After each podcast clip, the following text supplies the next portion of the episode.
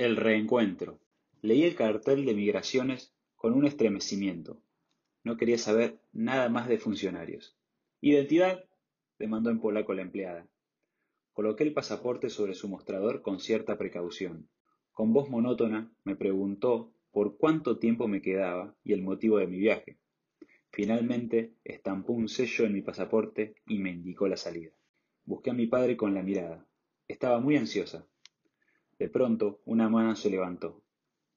Me puse en puntas de pie y desde la distancia me pareció verlo sonreír. ¡Papá! grité abriendo los brazos. Corrí hacia él, pero no era mi padre. No pude distinguir el rostro del desconocido, pero me llamó la atención una hermosísima estrella de oro que colgaba de su cuello. De pronto sentí una mano en mi hombro. Al darme cuenta, la emoción nubló mis ojos y me cerró la garganta. Allí estaba, firme como un soldado, pequeño, desamparado. Lloré a mares abrazada a él sin hacer ninguna pregunta.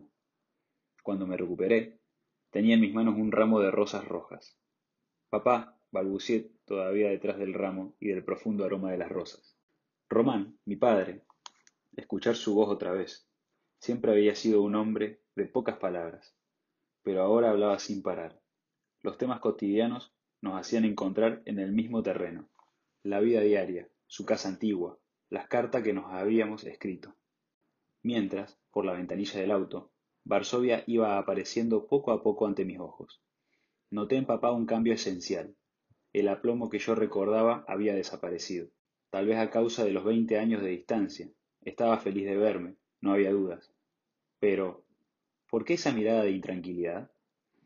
Decidí preguntarle qué le pasaba.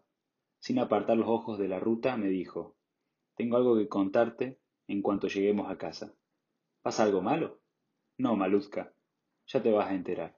Opté por no preguntar más. Respiré el aire misterioso de esa ciudad tantas veces imaginada. Ya había estado allí, a través de los relatos de mis padres. Siempre partidas, alejamientos. Pero esta vez yo estaba haciendo el camino inverso. Varsovia, sin cortina de hierro, maquillaba su historia nuevos edificios, negocios, carteles. Había algo en el aire, en los ojos de los polacos. Miradas que yo veía desde la ventanilla y que me hablaban de historias amargas, inolvidables. Varsovia está herida, pensé, y quiere sanarse. Algo muy antiguo está despertando para ser liberado. Algo quiere volar, y todavía no le es posible hacerlo. Hay demasiado dolor atrapado en los recuerdos. Debería descender un ejército de ángeles sobre Varsovia, dije.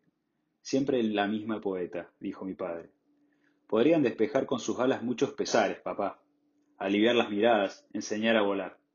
Y tal vez así perderíamos el miedo. Tenía razón. La terrible historia polaca flotaba trágicamente en sus edificios antiguos, en sus palacios, en los bloques interminablemente grises. Pero el antiguo esplendor de Varsovia no había sido totalmente borrado todavía seguía siendo la puerta de Oriente. Artística, aristocrática, romántica, me permitía percibirla también bajo la aparente monotonía. El amor por el arte, por la música, la pasión del alma eslava son parte de esa mezcla extraña. El joven Román había partido de Polonia a los 23 años, luego de una intervención directa en los frentes de batalla en la frontera con Alemania. Desde entonces siempre la sombra veló su mirada. Contemplé su perfil mientras él conducía, absorto. Sabía de otros casos, amigos de mi padre, que tras las mismas vivencias se habían transformado en personas intensas, libres, apasionadas. Dos maneras diferentes de elaborar la misma experiencia. Reflexioné, mientras pasábamos al lado del Palacio de Cultura, enorme, paquidermo, arquitectónico, recuerdo de la época estalinista y del poder absoluto del Estado. Me estremecí al pensar en cómo quedaría un ser humano después de pasar por la desintegración, por el miedo. Después de encontrarse con la muerte cara a cara, quizás se pudiera amar con pasión absoluta, manifestar entrega, amor sin condiciones, por todo lo que la vida nos regala después del horror.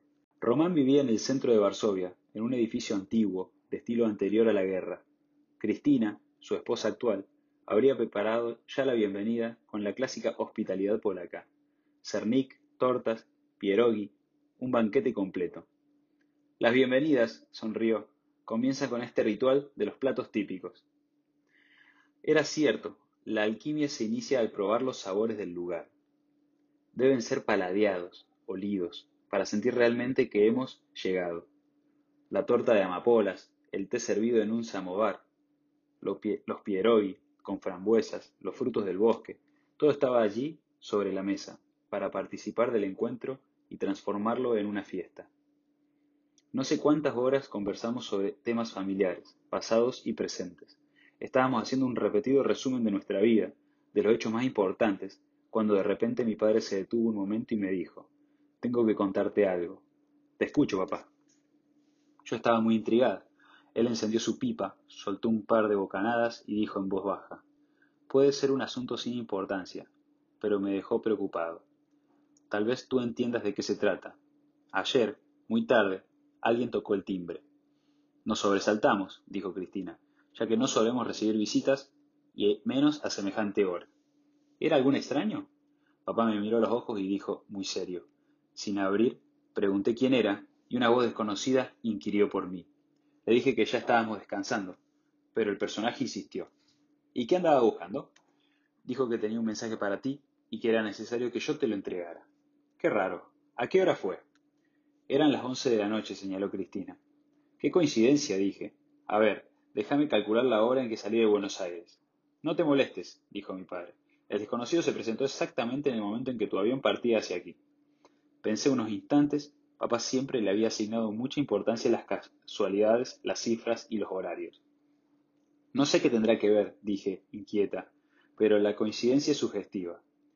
Déjame contarte, siguió. Le pregunté al extraño quién era. Yo soy simplemente un mensajero, me contestó entre las sombras. Después me extendió esto y se fue. Ni siquiera le vi la cara. Román se levantó, cruzó el salón, abrió el cajón de un escritorio y sacó un papel. Cuando se acercó a mí, me di cuenta de que era un sobre. Te lo entrego, sonrió. Misión cumplida. Cristina se puso de pie y ambos salieron. Me dejaron sola con el sobre en la mano y una sensación de angustia en la garganta. Mensaje de bienvenida. Capadocia, luna menguante. Si estás dispuesta a enfrentar el misterio de ahora en más, sigue las instrucciones de los sobres. De lo contrario, arroja este papel al fuego. El camino de los misterios comienza a los pies de la Virgen Negra y te conduce paso a paso hasta la caverna secreta donde levantan vuelo las nueve palomas. Cuando en la ciudad del miedo venzas al dragón en su guarida, cuando en la ciudad atribulada reconstruyas el laboratorio con ayuda de los ángeles y des el salto de fe sin vacilar. Cuando en la isla del amor los pájaros canten al encender las velas en el anochecer de la aldea. Cuando amases el pan de los sueños con los mejores ingredientes. Cuando en la villa del oro sigas a los danzantes en una noche de luna llena y llegues por fin a la caverna sagrada. Entonces sabrás que fueron las oraciones de la tradición las que te llevaron del negro al blanco y de este al rojo para llegar al oro. Con ellas encenderán su fuego los alquimistas de todo el mundo, y así unirán por fin las dos mitades, la tierra y el cielo. En aquel momento, a modo de respuesta, las estrellas titilarán ante, ante tus preguntas, y lo que más deseas te será concedido. Entonces, todos tendrán por fin la llave del camino de los misterios, y ese será nuestro gran triunfo, el triunfo de la conspiración de la gracia. Por la gran obra venceremos. Amir el alquimista. ¿Por qué me sucede esto a mí? pensé. Ya era bastante con haber venido a Varsovia, volver a ver a mi padre, ir hasta el fondo como me lo había propuesto. Pero seguir instrucciones, enfrentar el misterio, unir las dos mitades, vencer al dragón, esto ya era demasiado. ¿Sería una broma de Manuel, mi amigo monje? De todos modos, traté de no darle al hecho demasiada trascendencia. A la mañana siguiente, durante el desayuno, noté que los ojos de mi padre me miraban extrañados, como preguntándose quién sería yo después de todo aquel tiempo. ¿Que quiénes somos, papá? Desconocidos, incluso para nosotros mismos. Extraños en la tierra, forasteros, desterrados del paraíso a veces soberanos, otras mendigos. Qué complicado es ser humanos, le dije a mi padre, ser conscientes de nosotros mismos y, al mismo tiempo, desconocer nuestro verdadero lugar en el universo, ¿verdad, Ana? contestó él, como si me estuviera leyendo la mente. Pensé que Copérnico, el gato de Cristina, que en ese momento estaba sentado a mi lado mirándome con sus ojos amarillos, no recibía mensajes en clave ni jamás se había sentido frustrado, desorientado o angustiado ante los acontecimientos. Sentí un poco de envidia. Los humanos perdimos algún hilo que nos unía al universo, pero ellos, los animales, lo retuvieron y viven felices. Los ojos de mi padre seguían mirándome extrañados, aunque su semblante era más dulce. ¿Qué decía el mensaje? preguntó. ¿Era para ti? Se trata de la promoción de un viaje. Seguramente han tomado mis datos de la tarjeta de crédito. Es culpa de las líneas informáticas, ya sabes, papá. Qué deliciosa es esta torta de amapolas. Claro, claro, dijo papá. Es el moderno auge del turismo. No supe si yo había logrado convencerlo o si él fingía. De todos modos, por mi parte el tema estaba agotado. De manera que terminé mi té, le di un beso a papá y me retiré al cuarto. Al rato sentí un rasguño en la puerta. Me sobresalté, pero enseguida comprendí que era el gato, que quería entrar. Abrí la puerta y Copérnico pasó caminando como un príncipe de quien sabe qué reinos. Se acomodó en el sofá de pana roja y me, y me dirigió una condescendiente mirada. Empecé a trazar planes para recorrer Varsovia, pero me fue imposible concentrarme en el plano de la ciudad. No podía dejar de pensar en la extraña nota que había recibido. Recordé la llamada de Rafael y el mensaje del funcionario del aeropuerto. El sobre que quería entregarme Manuel era precisamente el mismo que el desconocido le había dejado a papá, tocando el timbre a la hora exacta de mi partida. Acaricié a Copérnico y toqué el colgante que mi padre me había regalado y que siempre llevaba al cuello. Vi cómo brillaba la flor suspendida dentro del trozo de ámbar, un amarillo tan puro como el de los ojos del gato. Recordé la historia de esa joya. Cuando yo era pequeña, una y otra vez le pedí a mi padre, con una extraña insistencia, que me la contara. Otra vez, pregunta él pacientemente. Sí, sí, por favor, rogaba la pequeña Ana de ojos celestes. Ah, es en verdad una historia apasionada. Cada vez que mires la piedra descubrirás dentro del ámbar, aunque pasen los años, a la pequeña flor y al bravío viento fundidos en un eterno abrazo. Mientras papá hablaba, yo no podía dejar de contemplar el ámbar.